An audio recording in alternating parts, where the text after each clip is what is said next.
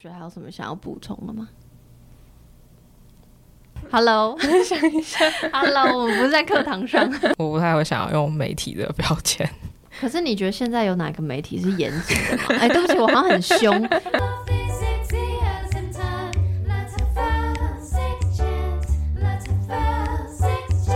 欢迎来到 Section 弹性 Fry，我是杨。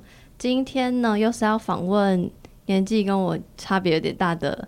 小朋友 之前有访问过网络性时代嘛，然后他们是一群大概是十十六到十八岁之间这样子。那今天也是访问两位差不多年纪的朋友，来请。两位朋友先自我介绍。Hello，我是 Sienna。Hello，我是阿布。请问你们来自于哪里？呃，我们账号叫做莫名其妙，是 IG 账号，然后也有 Podcast。OK，好，那关于他们这个团体到底在干嘛，或是这个他们内容到底是什么，我们最后最后会再讲。然后到底是我先发现你们，还是你们先发现我的了？因为我是很早就知道你的账号，很早是就是在做节目之前做这个账号，二零一九吧。哦，那是我我刚开始的时候，哇，谢谢你 好感人啊！请问阿布，我是因为他才知道的。好，很好，谢谢。好的，好对，所以我不，但我不知道我是什么时候或者什么因缘机会下，应该也是就是 Instagram 就是会就是会为你相关的内容吧。然后总之呢，那时候很早期就有想说啊，有一天可以，就因为我觉得很酷，因为就是知道是年轻人。就是跟我差很多，我今年三十岁，你们知道吗？不知道。好 好，总之就是我知道是年轻朋友，然后就他们在关注性别议题，然后我就觉得哦很不错，然后我好像很久以前就有想说要访问，但我忘记为什么，就是就是这个就是忘记，然后最近又想起来这样，然后我觉得也很刚好，就是前阵子访问那个网络性时代的这群高中生们，然后我就。我自己觉得我自己的收获很多，因为我生活周遭很少十几岁的朋友，然后我听到嗯跟我不同的年龄层或是不同的成长背景的人在分享各个观点的时候，不管是面对情欲议题或者性别议题，我都觉得很酷，或者我觉得就是反正我就很喜欢那感觉，所以我猜也可能是因为这样让我想到说，哎，我好像要访问你们，然后一直还没有。一直还没有送出这个邀请，对，总之就是这样子，所以才会有今天这这次的访问。那在他们的社群账号的介绍栏里面，可以看到他们就是很明确的给自己一些标签。其中一个标签呢，就是他们是自学生，然后，所以我们一开始会先从自学开始这样子。然后在听了节目都想说，哎，奇怪，到底是不是自学生？因为一直讲学校发生的事，对，所以想要问你们。就是到底你们到底是不是自学生？然后自学生到底是什么？我们算是前自学生，因为我们都已经毕业了。然后我是高三才自学。所以我不算就不算大家一般认识的自学生吧，我是因为有个人原因，然后所以我前面都在学校，所以我会有一些学校发生的事情。然后阿布他是国中在自学团体，然后高中又回到学校，后来又自学，所以我们中间就还是会有他也有一段就是学校发生的事情，所以我们会讲到。因为我听你们我忘记是哪一集，然后就有讲到自学的分类，因为你刚刚说阿布是。自学团体对，那这部分阿布你要不要分享一下 自学分类有哪些然后？大概是什么？简单就好了。呃，主要可以分成是呃个人自学，其实全名叫做非学校形态实验教育，然后也有学态学校形态实验教育，然后还有比方说跟学校合作自学。然后个人自学的话，就是要跟教育部提一个申请，然后如果有通过的话，就可以照你自己的方式或者步调去学习。然后跟学校合作自学，就是除了要通过教育部那边，还要通过还要跟学校开会，然后跟学校讨论，比方说哪些课要去学校上，哪些要自己学，然后分数要怎么计算，功课要怎么教这些问题，然后。另外，学校形态实验教育就是不同于一般体制的学校，它可能会用一些比较实验性质的教育方式，然后不会跟着课纲走这样子。OK，那因为在我的那个年代，就是我完全不知道有自学这个选项，所以我完全不会想说哦，OK，我有这个选项啊，我可以选择这个选项，或我要选择这个选项。所以下一个问题我想问是，你们是什么时候知道有这自学这个选项的？那为什么？当然我知道你们还是有学校的经历，那为什么曾经是选择自学这样子？就是为什么觉得哎，我好像可以试试看？国小的时候知道。那时候是因为阿布要去那个实验教育的学校，然后因为我们的爸妈都认识，然后就他的爸妈有跟我爸妈讲，然后就有在讨论说，就是要不要也让我去。因为我可以问是国小的什么事？就是你说升小一那时候啊？没有没有，是国小毕业要去国中的时候。哦，OK。我们国小都是一般学校，然后我们的同学，然后他国中去实验教育学校，那时候我本来也要去，只是没有名额了。对，所以就那时候就有知道有自学这件事情。那最后，因为你刚说你是高三的这段时间是自学嘛？对。为什么要选择自学这个方式？有很多原因。第一个原因是我那时候要比赛，就是会要常出国，所以学校就会一直请假。然后高三又是在准备学车，然后学校就一直在考试，一直在考试，一直在考试。插播一下，你是不是打球的人？对。我会在你的节目上说，哦，因为我要打球，什么时候打球？对。所以比赛是跟球有关的比赛。OK，OK。然后学校就一直在考试，一直在考试，我就觉得很烦。想说，那不如就既然都是在考试的话，那我其实自己在家也可以。嗯，因为那时候高，因为高二我没有分班，然后就是觉得老师、同学什么跟我不太合，觉得好像自己在家比较好。对，所以就跟妈妈讨论一下，然后就申请。因为阿布已经有申请过了，所以我就问他一下，就是一些要就是什么申要申请的事情，这样，所以就高三自学。那阿布呢？就是当时你是呃，刚刚说是国中是实验教育嘛，所以就是是家长的决定嘛，还是你自己也有想要这样的选择？那时候就是六年级的时候，我妈妈就问我说：“我有没有特别想要去哪一个国中？”那我当时也不知道自学这个东西，所以我觉得我可能就会跟大部分的同学一样，就是去学区的国中这样。然后后来就是因为一些机缘巧合，有认识的人是在我去的这个实验学校。然后就我妈妈去了解了一下，就觉得还蛮可以认同他们的理念的，然后就问我说要不要去试试看，然后就投了一些自己的资料去，因为他们那时候刚好正在招生，所以然后也有很幸运的有通过面试，然后被录取这样子，所以就是因为有认识的人，所以 接触到的。那后后面呢？有其他自学经验吗？国中之后？后来国中呃国三的时候是通过会考，又考回就是一般公立高中，然后呃高一下的时候转成跟学校合作自学，高二下的时候变成个人自学这样子。对，哎，不好意思，我刚刚有点 miss 掉，所以跟学校合作的自学跟个人自学最大的差异在哪？跟学校合作自学就是我有一部分课还是去学校上，然后哦，对。觉得自学的好跟坏是什么？好处就是可以自己控制时间，自己要做什么。因为我就是很不喜欢被别人管，就老师叫我去做什么，我就不想去。然后因为我们那时候班导就是管很多那种，然后我就一天到晚在跟他吵，就是这个我不想要，那个我不想要。然后自学就是反正没有人管你，因为我爸妈也不太管我，就什么时候要念书，什么时候要练球，然后要干嘛干嘛都自己决定。然后坏处就是。作息变很不正常，因为都晚上就是念书念书，然后睡很晚这样。所以你是那个夜猫型？对。你的作息是什么？我想知道。作息就是太低调。好，两点睡。OK，那几点起？十点左右。还好吧，这很还好。欢迎来到欢迎来到我们的世界，可以。那我有一个好奇想问，就是可是因为你打球，你打的球是需要团队合作的吗？对。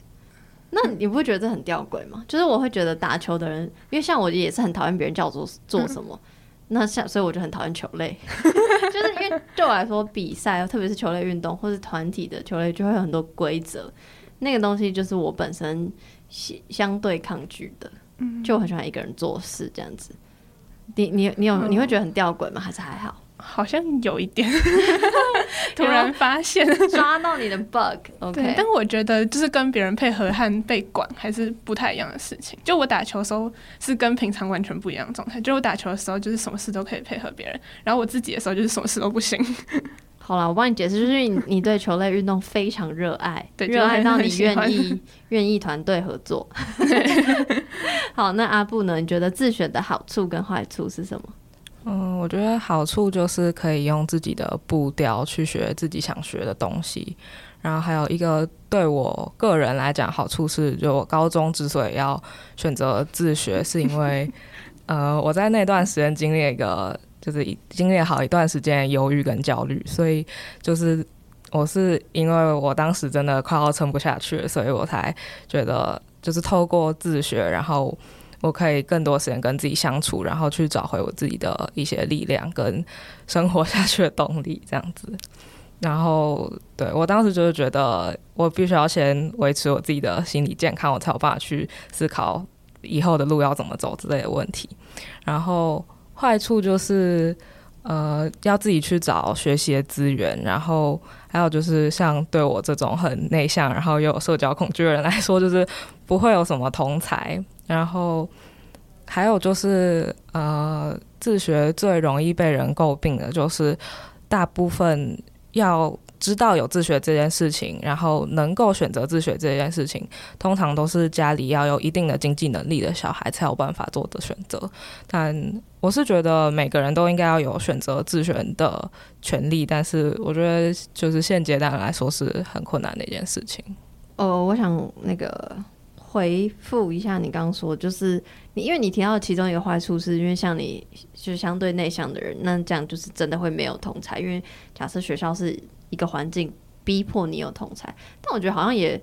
如果你知道你是不需要的人，好像也不不一定要有同才啊。我我就突然讲话好像很厌世，对不起哦各位。就是虽然我在学校期间我是很快乐的啦，就是我学校嗯我刚刚讲的，我早期不知道有自学这个选项，在我还是学生的时候，但我也没有觉得说，哼，早知道我就选自学，也也不会，因为我觉得，反正我有点命定论，所以我很很多时候都觉得，比如说我是越来越因为出社会，然后越来越觉得自己偏向内向型。诶，我不知道你们有没有做那个十六型人格，然后我以前是外向型人格，然后。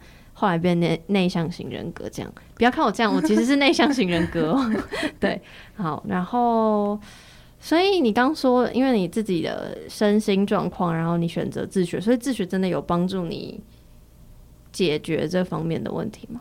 有哎、欸我大概可能三天之后就恢复原状了。也太快那那还不如请假三天。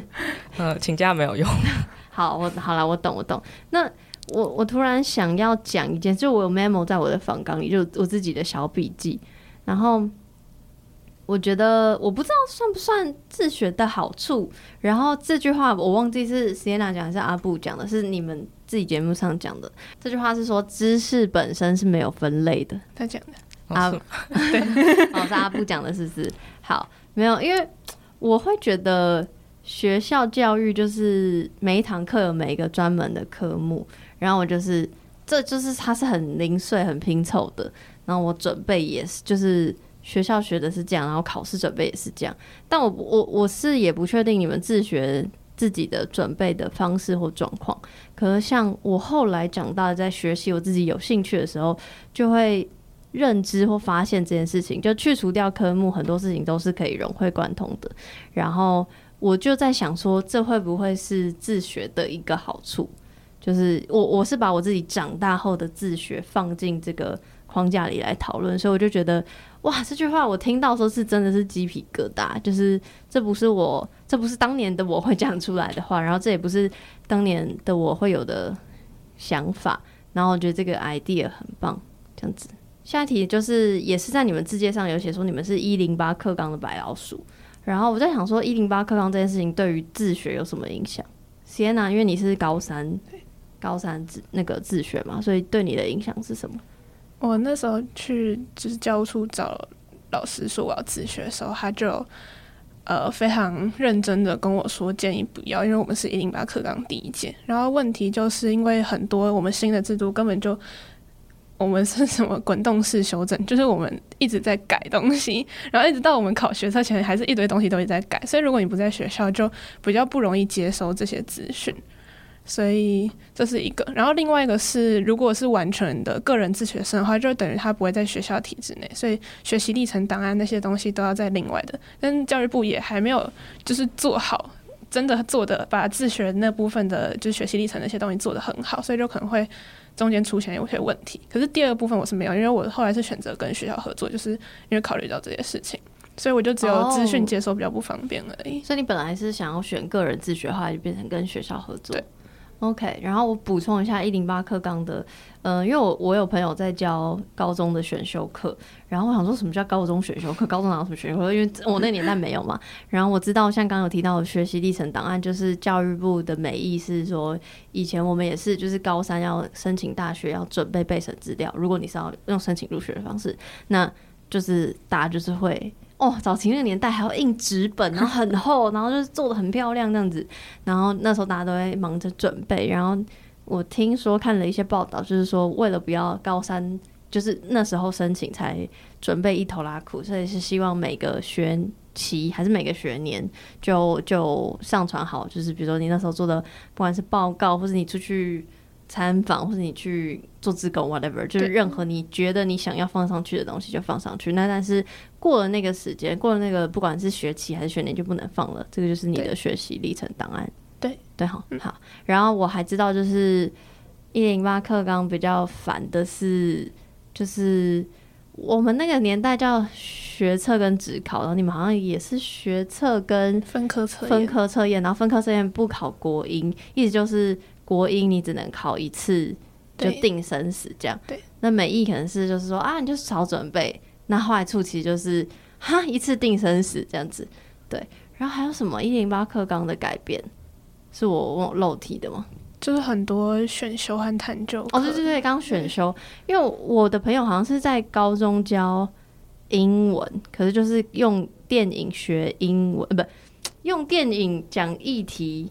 但是用英文，我也不知道，但就是我我有点忘记那个内容是什么呢？好像就是你们有很多那个就是非就是不会像我们以前国英数字社那种很死的科目，然后是可以自己选的。对对，然后就像刚刚 Sienna 讲，就是因为是第一届，所以可能不管我觉得不管是教育部，就是上高层长官们他们在想规划的时候。可能就是不知道实际做出来会有什么问题，然后第二个就是在第一线在教学现场的老师可能也要应付说啊，原来是要这样，那我我他们可能自己也还没有习惯那个教学方式。嗯，但我觉得最悲惨的可能是你们学生们，因为你们也不知道是现在到底是要怎样。对对。那阿布呢？那一零八课堂对你的影响是什么？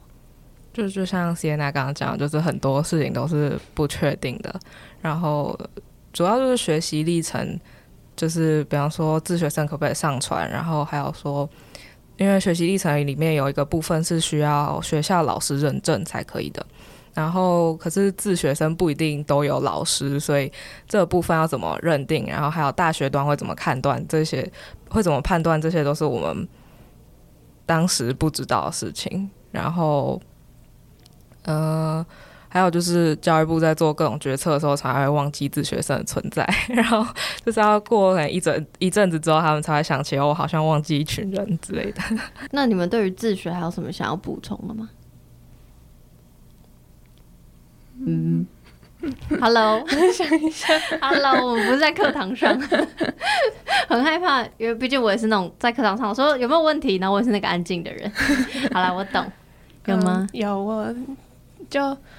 呃，我记得自学有一种说法是，它是教育选择权，就是它并不是因为学校很糟或是适应不下去，就是大家可能觉得自学生都是一群怪人，虽然实际上可能也是有可能是 怪也没有不好，就我觉得我很喜欢，我现在很喜欢怪这个，对我也觉得很棒，就是会觉得自学生就是一群跟就是没办法适应环境、没办法适应学校才去，虽然事实上也可能是有可能是有这样的原因，但是我觉得就是。你可以就是学校和自学，你可以觉得自学稍微好一点点，你就去选，不用说因为学校很糟很糟，因为它就是一个选择权，就是你可以选择自己想要用什么样的方式去学习，因为学校本来就不一定适合每个人。我还觉得有一件事情很酷，就是就是你及早发现你有这个选择，然后。我觉得也就是趁年轻，趁年轻嘛，这样讲好吗？反正就是越早练习选择跟承担，因为像我我相信自学也有超多自学的麻烦，就像刚刚讲到的。那还有你们在自己节目上也有讲到自律的这件事情。那也许也许在学校帮你规划好几点到几点念什么，几点到几点学什么，这件事情可能是好的，因为别人帮你规划好，你就会你就会按部就班的做，然后以之后大学或是呃出社会，自律永远都还是要自己学习的。然后就是早晚开始，我觉得都无所谓，但就是如果早一点练习也也 OK。对，所以这这个是我觉得自学的，就像你刚刚讲，选我觉得是选择权的好吧，也也有坏，就是练习自己选负责。对，练习选择跟承担。对，然后还其实还有一件事啦，就是练习选择跟承担讲听起来好像很严重，但我会觉得也因为在学生的年纪，所以那个承担你会知道背后有人帮你扛一点点，对吧？你们有有这样觉得吧？有对我还很怕，想说没有啊，没有人帮我扛。对，就我自我完全可以想象跟理解你们，呃，选择自学或是准备升学这件事情的压力一定是有的，但我还是会觉得说，在这样的年纪跟环境，就是还是会有一些长辈们会想要，不管是支持你们，还是实际上真的帮你们什么，对我觉得那个东西还是有的，所以那个承担也不会说哦，真的就是你全部要负责任，你自己说要自学的这种，不是，也不是这个意思。对，那我觉得如果听到现在的人，我不知道到底有有谁低于十八岁会听我的节目就是了，但我觉得就是自学是一件，我我会觉得是一件好事，至少是就这个有这个选择或知道这个选择是一件好事。然后大家就想说，为什么一个情欲的节目要讲自学？对，那除了是因为这是他们很重要的一个身份之外，就像我刚刚前面有提到的，就是我一直觉得，我我每次都觉得我现在还是十八岁，讲得很丢脸。但我的意思是，我就觉得我每一天每一天都在学习新知识，然后而且我这个学期是很主动性的，我就觉得我一直在自学，然后我终于在三十岁的年纪或是二十尾巴的年纪体会到自学的好。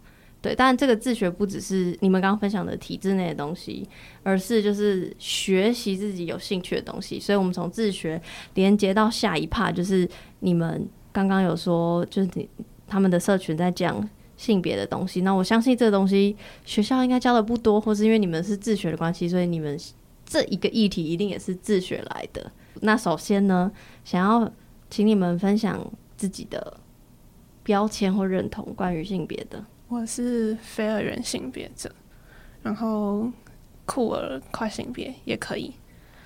对，但其他我会，这是算是我自己的认同，但其他我会用的标签很多，就看状况。我会用泛性恋、无性恋、无性别、中性、性别流动，就是都可以用。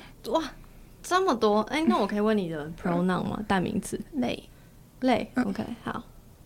阿布，我是无性别或是非人性别都可以。对，那所以 pronoun 也是类。OK，你们会怎么跟朋友或是不认识的人介绍到底什么是非二元？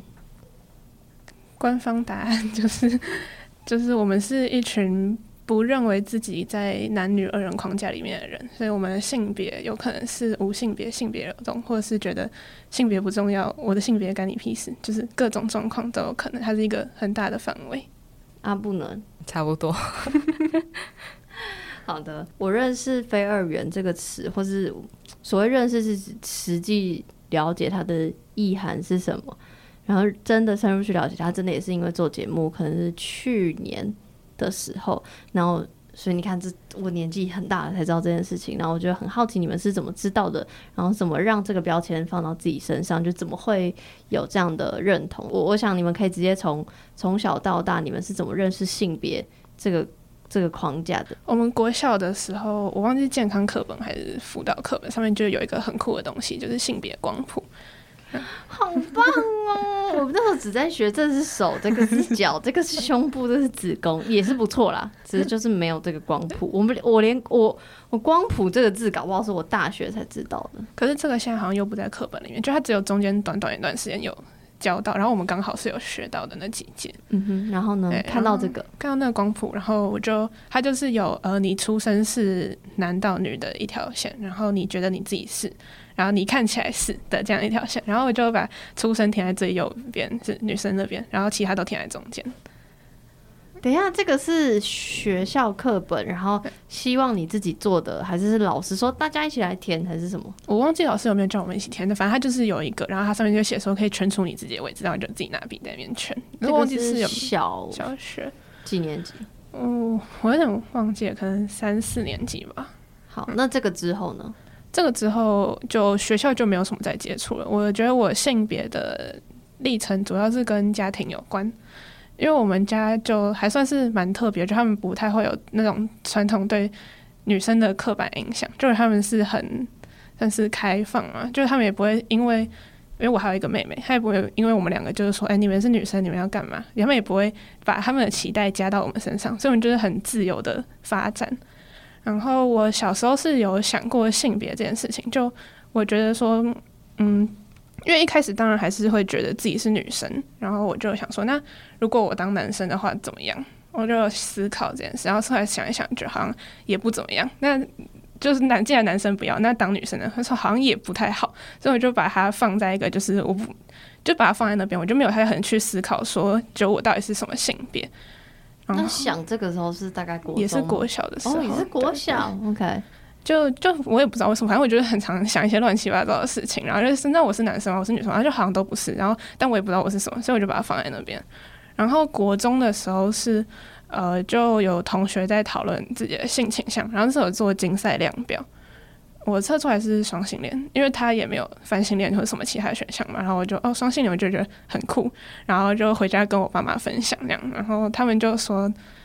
他们好像就说哦，国中的时候性倾向这些好像会比较容易改变，就你还不确定什么时候就哦哦好，然后我就又把这个放在一边了。所以就是国小和国中，我分别想过性别跟性倾向这件事情，但我没有很认真去确定我到底什么，所以就是想过，然后把它放在旁边。然后是到高中的时候去参加了伴侣盟的一个营队，Oh my god！你高中就认识伴侣盟，好好，他开始羡慕。好，继续。哎，然后就那个营队就是有讲到跨性别啊，就很多各种性别议题，然后也刚好认识非二元这个算这件事情吧。然后之后再就过一阵子，然后又突然想到，哎，好像有非二元这东西要去查，然后网络上因为现在网络很方便，然后就看了一阵子，觉得嗯，我好像就是这个，所以就把它拿来用了。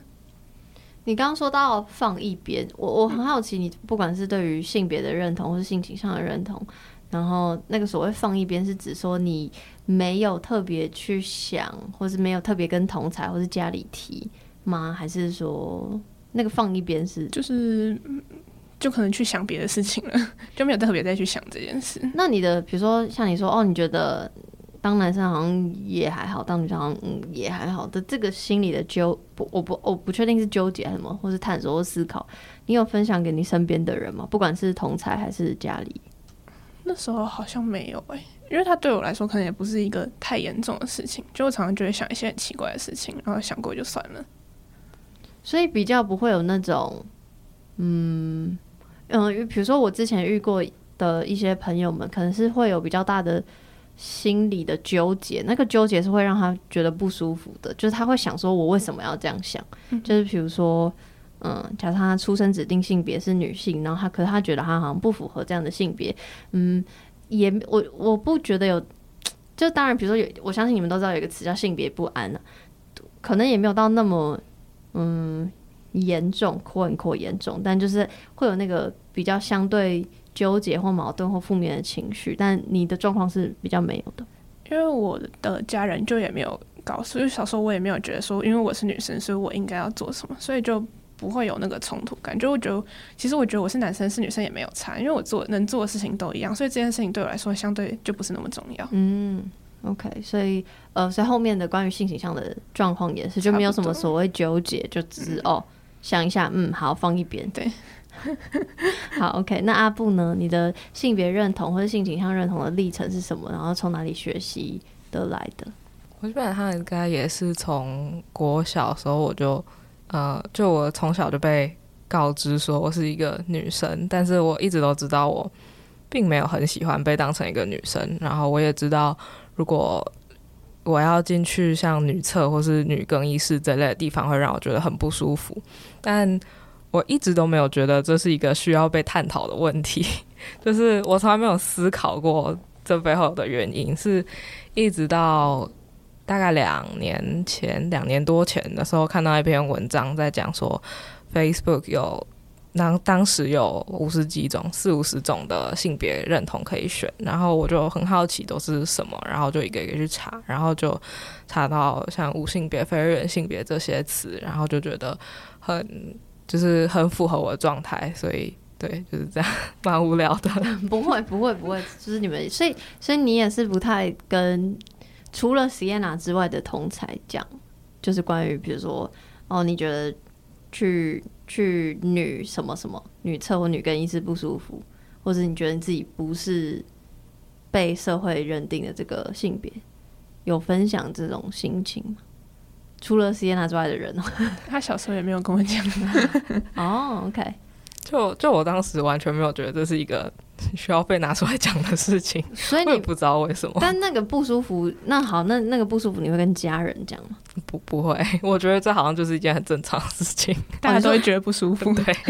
哦，你觉得大家都跟你一样不舒服，是不是？我我当时一开始我嘛觉得可能是因为我有洁癖或者之类，所以我会觉得去这些地方很不舒服。但我发现如果是那种像比较小的餐厅，如果它只有一间厕所，它就不会特别分性别。那如果在那种状况下，我其实就蛮 OK 的，所以我才开始意识到，我好像不是因为干不干净这件事情会。让我觉得不舒服，而是因为性别的。可是洁癖也不舒服，我也会跟我也会跟别人讲啊，就好像比如说，我觉得说哦，我好像会认马桶这种，你知道，我所谓的分享也不是说哦，真的好不舒服来关心我，不是那个意思，我是说就是让其他人知道这个事实。好像还还是你也，因为因为你是内向型人格，超级内向，是吗？所以就也没有特别啊，就是我还蛮多事情都不太会特别去跟别人讲的。那你阿布，你家里的状况跟 Sienna 是比较像的嘛？就是也差不多。哦，OK。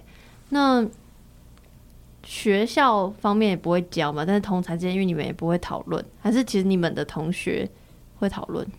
就看人。国中的时候就遇到一群还蛮合的，就我们一起看 BL 小说，然后一起做竞赛量表之类的。但高中就没有。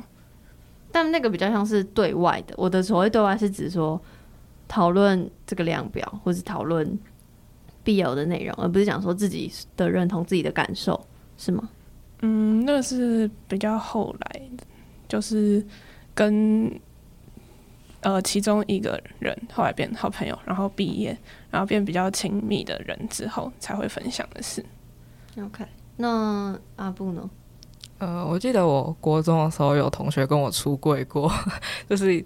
就是因为呃，就是他就是很自然的讲出这句话，然后没有觉得这是一件什么天大的事情。对，大概我就只有记得这个，除此以外好像也没有特别的。对。那你们后来，就像你们现在就是刚讲了很多的标签嘛，那我现在就只特别讲非二元这件事情。那所以家人都知道，算知道吧？那他们有什么反应吗？也还好，没有特别的反应。嗯，那其他人呢？其他我说其他其他同才或其他，就每个人的状况不太一样，但都没有太激烈的反应，就看能不能理解吧。然后，但是你们好像也不在乎。对，我有感受到那个什么啦，管他去死 的那种的那种的那种氛围。OK，好，我觉得非常好。好，那我想问你们对于标签跟分类的想法。就是因为我不我不确定你们有没有听我讲过，但我再分享一次，就是呃这些你们上述刚讲的也都是我因为做节目才知道的，然后所以我现在的认同是性别认同女，然后性倾向认同是泛性恋嘛，然后那时候就有一个听众，他是他就说我就问他性别认同，他说我我就是我，他不喜欢。好，我说所以是非二元嘛？他说没有，我就我就是我。他就说他不喜欢那个标签或分类，他就问我为什么我觉得自己是女生，然后他就是很好奇，我为什么需要这些东西这样。然后我就说，呃，因为我就是相对比较没有自信的人，所以我需要这些东西来确认我自己是谁。如果因为我好像没有自信到我就是我，因为对我来说那个东西是对我来说很空，就是我我好像有点需要别人的认可，然后来赋予我自己价值。讲就是我觉得我现阶段还需要这些标签在我的身上。那或者你说标签也好，或认同也好，那我至少我觉得现在这些东西放在我身上是舒服的，所以我需要。然后不晓得你们对于我刚刚问你说啊，你你们自己的认同，你们自己标签有哪些的这个想法？我很喜欢我就是我，所以其实你也很想要我就是我。其实算是，因为我觉得标签比较方便对外的，对，因为就是如果。也是可以，我也可以说，就我就是我啊。但别人就一直追问，我就很烦，我就丢给他一个标签，让他们闭嘴，有点像这样。那不能啊，就是标签就只是一个方便沟通的工具。但我除了因为这个账号关系，就我在日常生活中，我也不太会特别去强调这些东西。就对我来说，我只希望别人认识的就是我，不是我身上的标签。嗯。但像刚刚 Sienna 讲到，你觉得标签是对外的，可是因为你们刚刚听我讲嘛，其实我觉得标我我所谓的标签是对我自己的，因为我其实也是一个，我至少近期我是一个不太在乎别人怎么看我的人，可是我很在乎，嗯，等下我好像要收回刚那句话，也不是不在乎别人怎么看我，就是我在乎我在乎的人，嗯，对，那但我会觉得我的标签是为了我自己，不是对外的，比较不是你刚刚说的那个想法。就是我好像不是为了解释跟别人解释我是谁，所以我才需要那个标签。我是为了跟我自己解释我是谁，就是那个比较是我反而反而我的标签是对内的。对，这个是我我觉得我可能跟你们比较不一样的地方。一开始其实有一点，就是知道非尔人这件事情的时候，会就是这么喜欢这个认同嘛，就是觉得他可以解释我很多关于我的事情，然后是我过去不清楚的，就觉得这个标签那时候比较像是对。其实现在非尔人也还。可以算是，就他非二元一半是给我自己的，就是他帮助我跳脱这个二元的框架，啊，另外一半是对外。但其他像，因为就是跟别人讲话的时候，我不一定会直接说非二元性别。就比如说他们说我是女生，我觉得说哦，我不是女生。他们说我是女同志，我说我不是女同志，这样子就是，但是他们可能不太，如果就是说，如果他们能够进一步去理解说我不是女生是什么意思，他可能就会丢出就是像无性别或是非人性别这些标签，让他们去理解说哦，我不是女生，它是一个什么样的概念。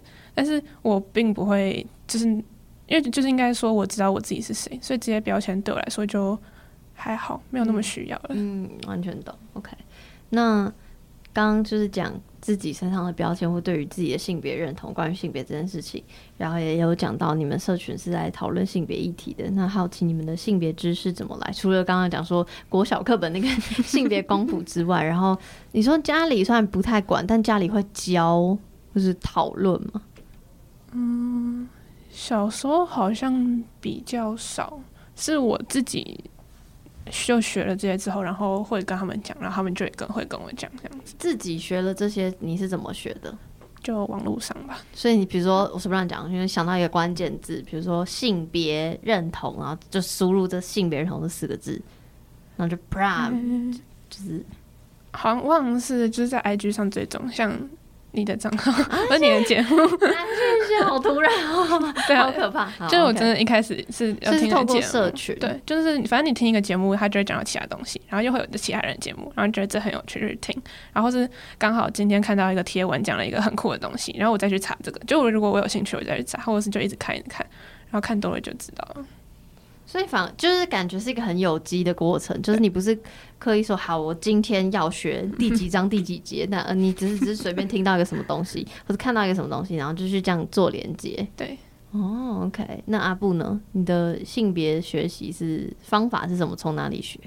也是从网络。然后最开始是呃公投同婚公投那一年的时候，我那时候才第一次认知到原来就是。很多原来是有这么多人是不接受同性恋的，我一直以为这可能是什么只存在五十年前的事情。抱歉哦，抱歉哦，就没想到还就是发生在现在，而且是包括发生在我的亲戚身上。然后，所以就是我当时就就蛮蛮压抑的，才比较认真去了解就是同婚的议题，然后延伸去了解其他跟性别有关的议题，然后会慢慢就是接触到更多相关的概念跟名词，就会如果有兴趣就会再延伸去查这样子。OK，那其实你们自己学习就很够了，自己说。但为什么想要开一个账号，或是变成自己学完之后，然后还要分享出去？突发奇想，突发奇想，那有有什么契机吗？一开始其实也不是在做性别，就因为我们是一零八课纲嘛，然后学校做很多报告，我们想说那就就是做一个账号，然后把我们研究一些东西，我们学校做的，或者我们自己因为兴趣研究的算是对。学习历程档案的部分。一部分，就是反正要他就是他不是研究了一大堆性别名词，他想说那就整理一下丢上去跟别人分享，然后后来又就慢慢我不知道为什么，可能是因为我对，然后就就是开始变成专门做性别议题，然后就呃也是。也是主要是学校做的一些事情吧，就是那时候什么跨国同婚啊，然后跨性别换证，就我们就有把自己做一些东西拿出来，然后大概是在一年前，我们写开始写彩虹记事，就我们决定要开始认真更新啦，就是那你们刚开始的时候是一一九年还是二零年？一九年开账号的，但是，大概一年内都没有，开账号是 Sienna 的 idea，然后邀请阿布吗？还是嗯嗯，啊你阿布你就是哦好啊这样，对，感觉你就是没有什么哦好啊你就做。好，那那你说慢慢转型是决定，应该说不要说转型，慢慢认真决定要固定更新。你说是一年前。一年前，就开始写我们的现在贴文就是彩虹记事，就是写就是历史上发生各种关于酷儿的发生的事件吧，然后衍生的一些讨论这样，然后后来才有呃，因为有一些什么节日啊，我们就会顺便做一下贴文，然后呃泛性恋、双性恋这些日子，我们就会做一些讨论。看，就是关比较像是那个标签或者那个族群的介绍，或是讨论这样子。那为什么突然决定要认真起来？就是好像比如说一开始的原因是因为学校，是因因为一些反正有跟学习跟学校有关的。那后来一年前决定好像可以定期更新的原因是，应该是原本也没有不想认真，只是我们就很会拖。哦好哦好哦，那就突然发现，就是如果照着日期走的话，我们就逼自己一定要在那个时间把那个东西写出来，所以就变得比较固定更新。那分享跟记录，你觉得是比较是都有，还是是比较偏分享，还是比较偏记录？就做这件事情的意义。呃我觉得偏分享。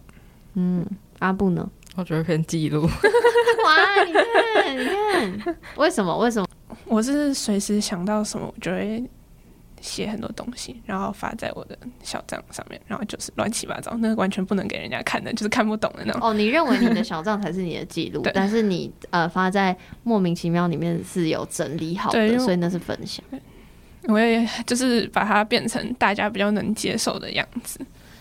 好好奇你的笔记是多乱，多不能接受。等下 Rio 可以的话给我看。阿布呢？为什么你觉得是记录？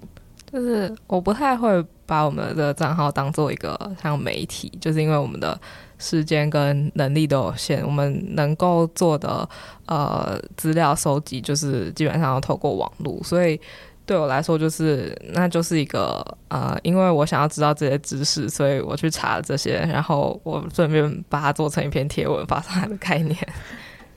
我想要追问，因为你刚刚说我不觉得我们是媒体，那你觉得什么是媒体？嗯，你觉得要像新闻业者才是吗？有完整的团队编制，还是就我觉得我们目前还做的没有办法做到那么严谨，所以我不太会想要用媒体的标签。可是你觉得现在有哪个媒体是严谨的吗？哎、对不起，我好像很凶，我也不知道呛任何媒体，但我是好奇这件事，就是所以你觉得媒体的某一个条件是要做到足够严谨，然后你觉得现在有人有做到这样？呃，我觉得是大部分人还是会期待媒体应该要足够严谨，虽然现在媒体不一定是这样，但是就是如果是以媒体的标签的话，大家就会期望里面的资讯都是所谓正确的，但是我们现在没有办法保证都是正确这件事情，而且我也不认为就是有正确这种东西存在。就我刚刚就正想追问，就是你觉得媒体也要正确，可是你又不认为有正确，那不就是很吊诡吗？所以就是就是因为那没有任何人可以是媒体，好凶哦！对不起，就是因为大部分人还是会期待媒体正确，所以我就不不是很想用这个标签。哦，我懂你意思。嗯，那 C N 你觉得你觉得你自你们自己是媒体吗？然后你觉得媒体要有什么条件？我也不觉得我们是媒体，因为我觉得还我还做不到，就是我不觉得媒体一定要正确，但我觉得要足够严谨，就是包括议题的设定，我们要讨论什么东西，然后要怎么去呃呈现和收集各方的观点，然后再最后做出自己的结论，这是我对媒体的期待。然后我觉得我们议题设定比较随性，就是我想做什么就做什么，然后双方观点呈现非常偏向以酷儿的视角为出发点。就比较没有呈现，虽然还是会有另外一边的立场，但就是呃，比较以我们自己的角度为出发，不太像是一个媒体会做的事情。所以两个问题，一个是那我想问你们心中有做到相对严谨的媒体有哪些？就是至少提一个。然后第二个事情是，哎，我忘记了，先回答这题好了，对不起啊，脑中太多东西想问，直接先回答这个，就是不然我因为我很好奇。就是这好好严苛哦，这样那有达到你们的高标准的是什么媒体，或是你，或是是也可以直接分享说你们会从哪些相对严谨的媒体上学习关于性别或关于其他议题？嗯，中文的话是关键评论网和端传媒。啊不能啊，你是 共享资源的部分。OK，嗯，那你们对于自媒体的看法是什么？我这个问题可能很很广泛，所以我我收敛一下，我分享自己的观点，看你们对于我等一下讲的一长串有什么 feedback。就是我以前我也是跟你们一样，就说就我就像个人账号，就像脸书账号，你们可能现在不用演脸书，whatever，反正就是我就觉得这就是个人账号，只是我只是在这边统一分享跟性。或是情欲，或是性别，或是爱有关的东西。那我当然我自己还有我自己的个人账号，那就是很生活，不知道。我只是这样说，我我又不是媒体，我也不是自媒体，这样。那因为对我来说，自媒体也有一定的社会责任。然后后来我朋友就说：“可是你就是自媒体，你就是媒体人。”然后那个说这句话的时候，我。应该是二零一九年十月或十一月，就是我才刚开始没多久，是四月开始的。结果开始大概半年，然后那时也没有多少人追踪或多少人听，就我就觉得啊，就是影响力又没有很大，或者怎么样。然后我也觉得我，我觉得也重点好像也不是影响力问题，就是我也会觉得我就是只是分享我想分享的，我只是我也没有到整理的多好，只是讲一些话这样子，然后。然后我也觉得我自己做的不够严谨，所以我我没有想要，我就觉得哦，没有没有，我没有要以媒体人自居这样。那我那个朋友就点醒我说：“你现在就是，然后 就是哎，我没有要给你们压力，先说。但我的意思就是，他他想要跟我表达的意思就是，他说其实不管我是怎样的形式，就算我的个人账号，因为是开我的个人账号是开放的。”就算是私人的，也是有一定的影响力。那个影响力就是可能影响我身边周遭的朋友。那我现在这个账号是开放的，然后又是相对集中的议题，那就会吸引其呃对这个议题有兴趣或者想关心的人。那我商号也会影响到看我的东西的人。所以他的意思是想要提醒我这个影响的力量。然后他用了一个比较重的字。啊，因为我们就年纪比较大，所以就很容易用重字。他就说你要有媒体人的自觉。那时候我可能就是还不到一千人追踪还是什么，他说媒体人自觉压力好大。但我我我知道，因为我们很好，所以我知道他不是那个意思，但是他就是希望我要记得这件事情。那我觉得这件事情对我后当当下我就想说什么东西，但我仔细想想，我会觉得是好的。然后我现在也很。我当然还是觉得我自己做的不够严谨，但我就会说，我觉得我是媒媒自媒体，或者我是媒体人，或者 whatever，因为我就我会想要，或是我会相信我自己有一定程度的社会责任。那个社会责任不是说，就是一种压力或什么的，而是我希望我现在会做这些事情，就是我希望带来某些改变嘛。那我觉得这个希望就是就是一种，就是就像我刚刚说，就是有一种影响力，有一种社会责任，所以我反而会有压力的，但是骄傲的把这个所谓媒体人的标签放到自己身上。对，所以就算我还是觉得我做的不够严谨，我还是觉得如你们，我的东西也是网络东查西查来的，因为我也是自学嘛，然后也是透过跟别人的讨论、访问各式各样不同的人，然后呈现多元的观点。然后我觉得有一件事情是，呃，我没有觉得，我不知道你们的严谨是什么意思，但我没有觉得媒体要没有观点，就是。就是我就是呈现我的观点。那世界上最嗯自由民主的社会最好的方式就是有很多不同的观点，所以有很多不同的媒体或很多不同的账号或很多不同的想法才是最好的，而不是一个然后呈现多元，而是有很多个。这是我心目中向往的，所以我现在不会抗拒这个媒体的标签。这样子有什么要 feedback 的吗？因为我比较好奇自媒体的定义到底是什么。哦，我也不知道，没有啦。但我我我觉得自媒体应该就是，就你有在经营什么吧？嗯嗯，因为我我不确定它有没有正正式的定义。对，但是但是，我觉得你有在经营一个什么东西？嗯，就比如说随便乱讲，就网红也是，他就是自媒体啊，他就是有他有一个社群，有一个一定的声量，然后去做一些事，或是讲一些想法。嗯，就是有，因就是有人会问说，哎，你有没有在经营自媒体？就是这样，我是常会被这样问啦，我不知道，好像很少被这样问，所以没有去想过这件事情。我们比较现在比较会说是社群，就是一个酷儿的社群，因为我觉得在影响力或是你刚刚讲那些东西上，在社群上也是可以成立的。对，但就是我也不知道为什么，就我。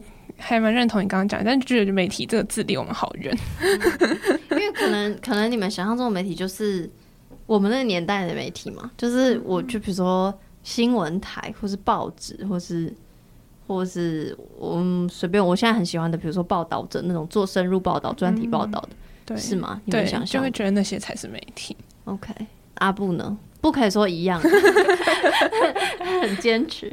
嗯，就是呃，别人要怎么？呃，定义我那就对我来说就不关我的事情，但是对我自己来说，我还是不会把自己定义，把我们定义为媒体，就是这样会让我心里比较轻松，然后就不会一直就是自我审查，然后觉得这样措辞好不好，然后这样好不好，然后就一直拖，一直拖，一直拖。对，然后对我来说，就是把它当成一个单纯记录我们呃想要分享的事情，我们最近学到一些事情的空间会比较自在一点。哎，真的，因为我因为我自从那个这一件事这个事件之后，我觉得有很多的自我审查，但我本来个性就是会这样的人，就是跟。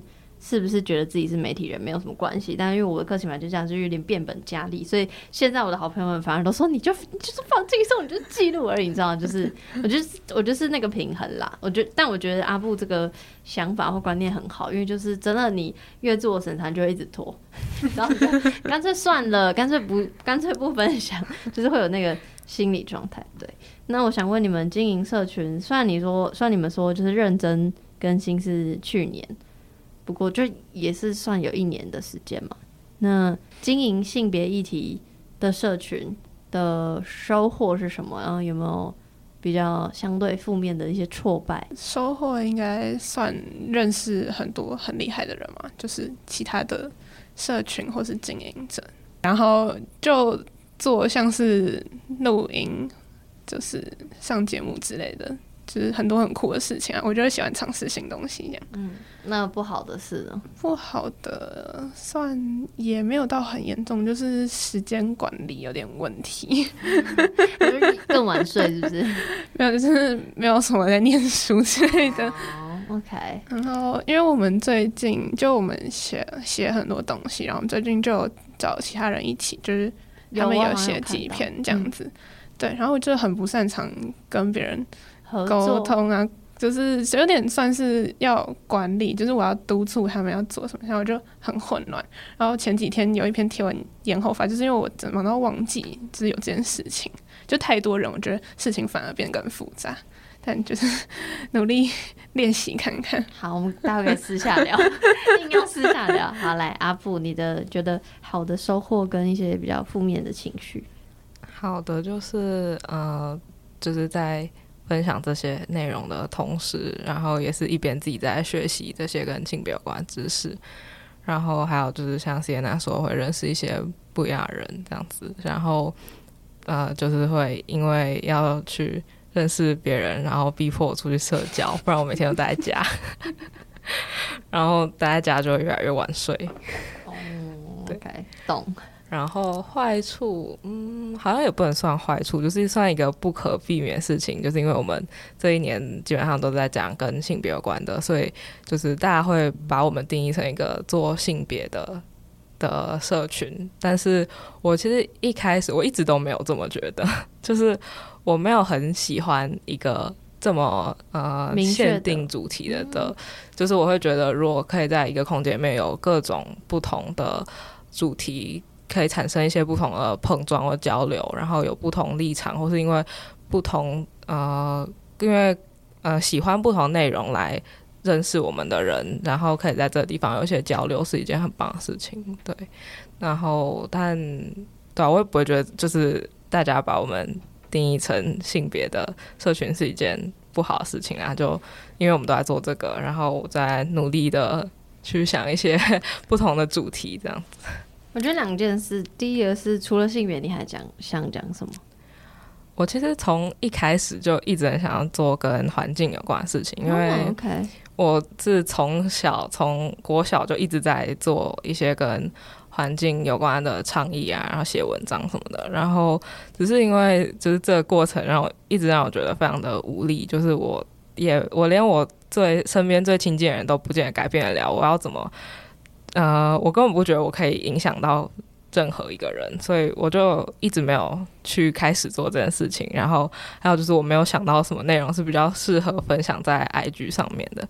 然后最近呃比较认真在准备的是跟社会运动有关的主题，这样子。嗯。刚说的是第一嘛，就是说，哎，除了性别还有什么？第二，我想想，就是用你的话回你，就是知识是没有分类的。所以其实什么，我我我其实真的是后来，因为比如说我一开始很限定我自己节目只能讲性，或只想讲性，可是后来发现，然后我还很排斥讲性别。刚做节目的我就是不想不想要有女性主义者这个标签，因为我很怕被说什么自助餐什么的没的。讲，当然后后来我就发现，怎么可能？怎么可能讲性不讲性别？就一切都是有关联的。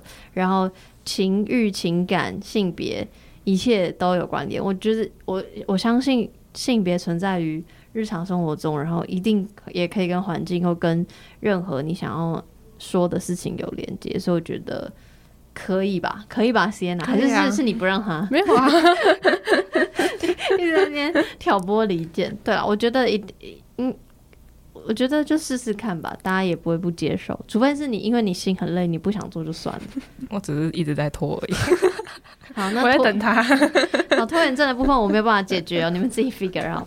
好，那关于那个性别的最后一题是我我的访纲写说 Z Z 世代，因为你们是 Z 世代，你们是几年出生的？二零零四，是 Z 世一九九五之后或九六之后。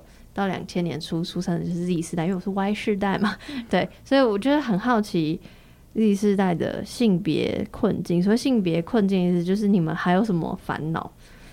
这个在那个组织一点问题，就是像我自己每次都会，我觉得跟那个自学的选择这件事情一样，就是我都会觉得，哦，为什么我当时都没有这个选项？然后我当我我都是。我就是觉得我人生长历程就是被画好的一条线。小时候家里就告诉我，女生要怎样，女生要怎样。然后我就是好好念书，好念个好学校，找个好工作，最后找个好老公，就这样。就是我已经被画好一条线了。然后因为时代的演进，然后我到现在发现，嗯，没有这条线突然没了。然后我要自己去找，或是说我可哦，其实我可以有别条线。然后我。要要讲埋怨吗？就好像也不是，就是好像有一点，就是 就是我我我会觉得，但也很庆幸，就是我后来发现我有很多其他选择，然后我在我觉得我最舒服跟最适当的时机知道了这些选择，然后我也有能力做出选择跟承担我这些选择。就是比如说，我觉我现在觉得我是女生，我现在觉得我其我其实是泛性恋或什么有的没得这样。然后我也有比较强大的心智能力去面对，比如说我分享我的性倾向认同，分享我的性别认同，甚至分享我的情欲经验，我有收到蛮多谩骂或什么的，但我有足够的心智能力去面对这些谩骂。假设我更早就假设像你们一样，就知道这些事情，然后我就做这些，我搞搞不好我没有足够的。那个心理准备去面对这些东西，我不是很确定。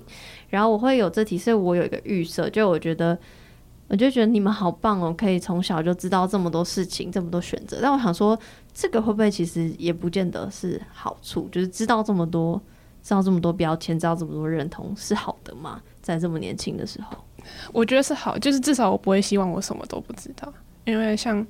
在听你们，或是我们跟其他节目年纪比较大，或是我爸妈他们在讲的时候，觉得他们说他们那时候什么都没得选，然后不能这样。我妈就说他们他以前买卫生棉条什么的，我爸去国外出差，然后买一整个行李箱的棉条回来，然后什么的，然后就觉得我们现在其实已经很好了。不过你刚刚讲那些，我就有想到我们的算是这个世代的面临的问题，应该就是太多选择吧，就是。太多东西，然后没办法，我自己啊，我自己很难，很没办法专注。我也是什么都想要看看，然后呢，我是那时候就接触社会议题啊，什么学运，然后性别什么都碰一点，然后到最后好不容易才专注到性别这件事情上，然后发现性别事情上面都有好多东西，然后呢又没有一个方向，然后就觉得好像什么都想做看，然后不知道自己要去哪里。阿布呢？嗯，我就希望我可以在更早就接触到这些资讯。你还要多早？我就问你，我就问你，就国小就知道你还要多早？就是我希望我可以从小就不要被告知我的性别什么，不要被当女生对待。然后，因为我从小受到教育是，我知道同性恋，我知道性少数，我知道 LGBTQ，但是我没有被在这同时，我没有被教导说我也可以是。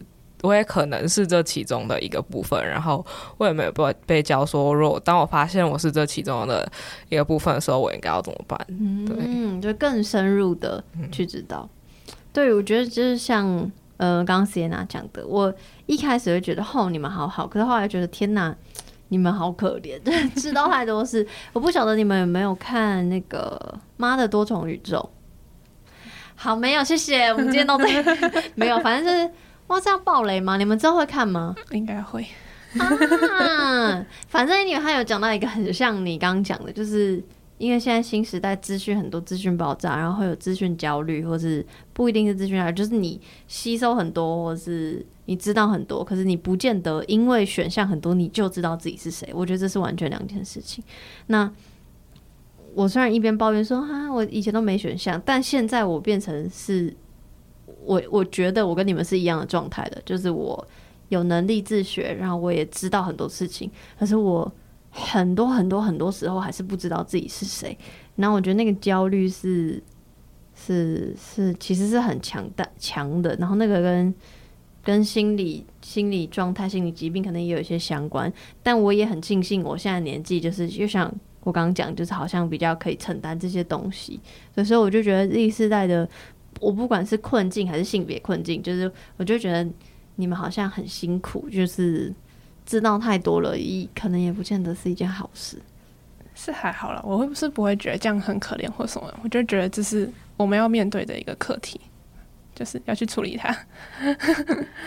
好，加油哎！我我我也在处理，这也是我可虽然我不是第一次代，但我觉得就是这是现代人的一个困境，就是。资讯很多，标签很多，分类很多，那你要在很多的时候有余裕的找到自己最舒服的方式。对，最后一个 part，虽虽然时间差不多，但最后一个 part 我还是想问，就是就是关于情欲这件事情，你们的学校或是你们的自学历程中有这块吗？性教育，然后这会是你们有兴趣的吗？算算是吧，就是像你说做性的节目一定会碰到性别，做性别也一定会碰到性啊。嗯，就嗯虽然不是主要的，但就还是会稍微接触一下。那我方便知道你们，比如说家里会跟你们谈任何跟情欲或跟性有关的东西吗？然后学校或是同才之间，你们有聊过什么吗？跟跟性有关的？家里是我有问就会讲，然后同才就也是在国中的时候吧，那时候一群朋友比较疯一点，然后就 是也是从 BL 小说，然后到后来就是大一点，然后高中会开始讲。呃，什么看 A 片啊之类的，就是会跟比较亲近的人讨论。阿布呢？我好像没怎么跟别人讨论过耶。我我也是一直觉得这个这个不是一个 需要被拿出来讨论的事情等一下我就问你的人生有什么需要被拿出来讨论？环境没有 啊。我我就是大部分事情都自己放在脑袋里面想而已，好，你会不会觉得今天来这里很不舒服？我很担心。还好不会。你确定哈？嗯因为我我还是想要制造一个大家都舒服的空间，可以哈？可以。很担心。好了，那那那你们觉得，不管是性教育还是性别教育，或是甚至我觉得更重要的是情感教育，就是都包含在其中，就沟通这件事情。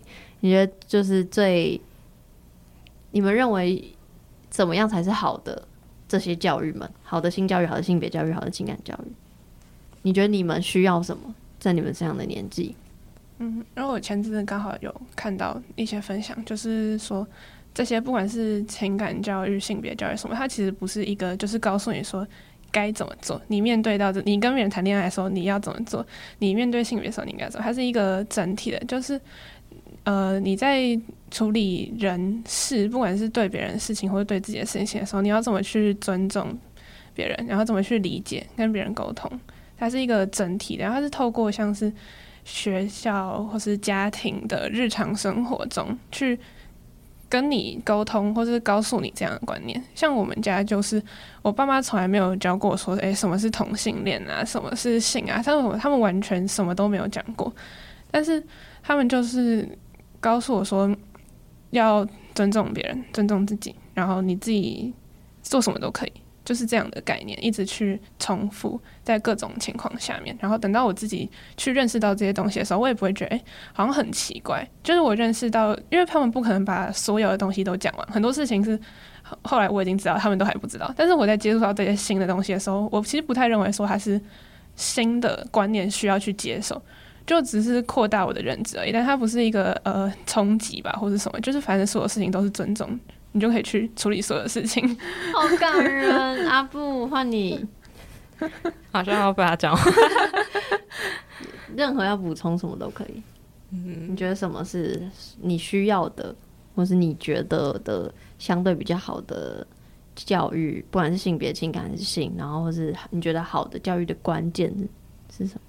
我觉得就是要要教，然后要讨论，因为现在状况就是没有被教，就是呃，就算在课本里面是很少一部分，然后就算放在课本也不一定会教，然后教了也可能会被家长抗议之类的。嗯嗯嗯，懂，就是要讨论。然后我觉得就是融合你们两个，就是一个是，其实我我我自己个人会比较希望就是更多的主动讨论。那这个主动讨论里面就包含 C N A 刚刚讲的很重要，就是尊重跟理解，就是反正一定还有很多现在没有被讨论到的东西。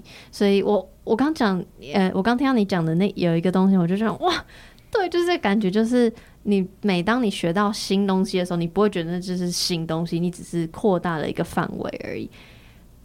这个真的是我近几年的一个很大的感受，因为以前小时候得知很多，不管是同才间的八卦还是什么新的事情，我就会有一个 啊，是哦这样子。那我觉得会有这个反应，就是因为我们人有非常非常多的预设。那预设里面包含很很多的偏见，就比如就有点像，比如我们觉得什么性别就要长什么样子，或是你这个人在什么样的环境下，你就是会有怎样的相对的作为，或或是我随便举例，比如说一男一女出去，他们一定在暧昧的时候，就是非常多那种我觉得够了的预设。对，那但是近几年之后，比如别人告诉我一个什么消息，说哦 A 跟 B 其实怎么样，或是 A 做了什么事情，我说哦，我说他反应怎么那么小？我就说因为我对这个人或对这个状况，我没有觉得，我没有觉得这件事情不可能发生，所以我现在反应会越来越小。应该有吧？对虽然我现在看起来比你们两个反应是大很多，对，但我的意思是我完全可以理解或懂那个感受，就是说我不会觉得这是一个新的东西，我就觉得哦，OK，好，我知道了，这样是那个是那个那个感受，对，所以我非常非常觉得很感人。阿布，我也觉得你讲很感人啦，你别怕我怕挑拨离间，好，OK。今天就时间关系就差不多到这边，然后我会把他们的社群跟他们节目链接都放在这集的资讯栏下面，然后任何想要跟他们讨论的，应该可以直接私讯你们吧。可以，对好，那今天就再次感感谢 Sienna 跟阿布，谢谢，谢谢你，谢谢谈性说爱。小尺拜。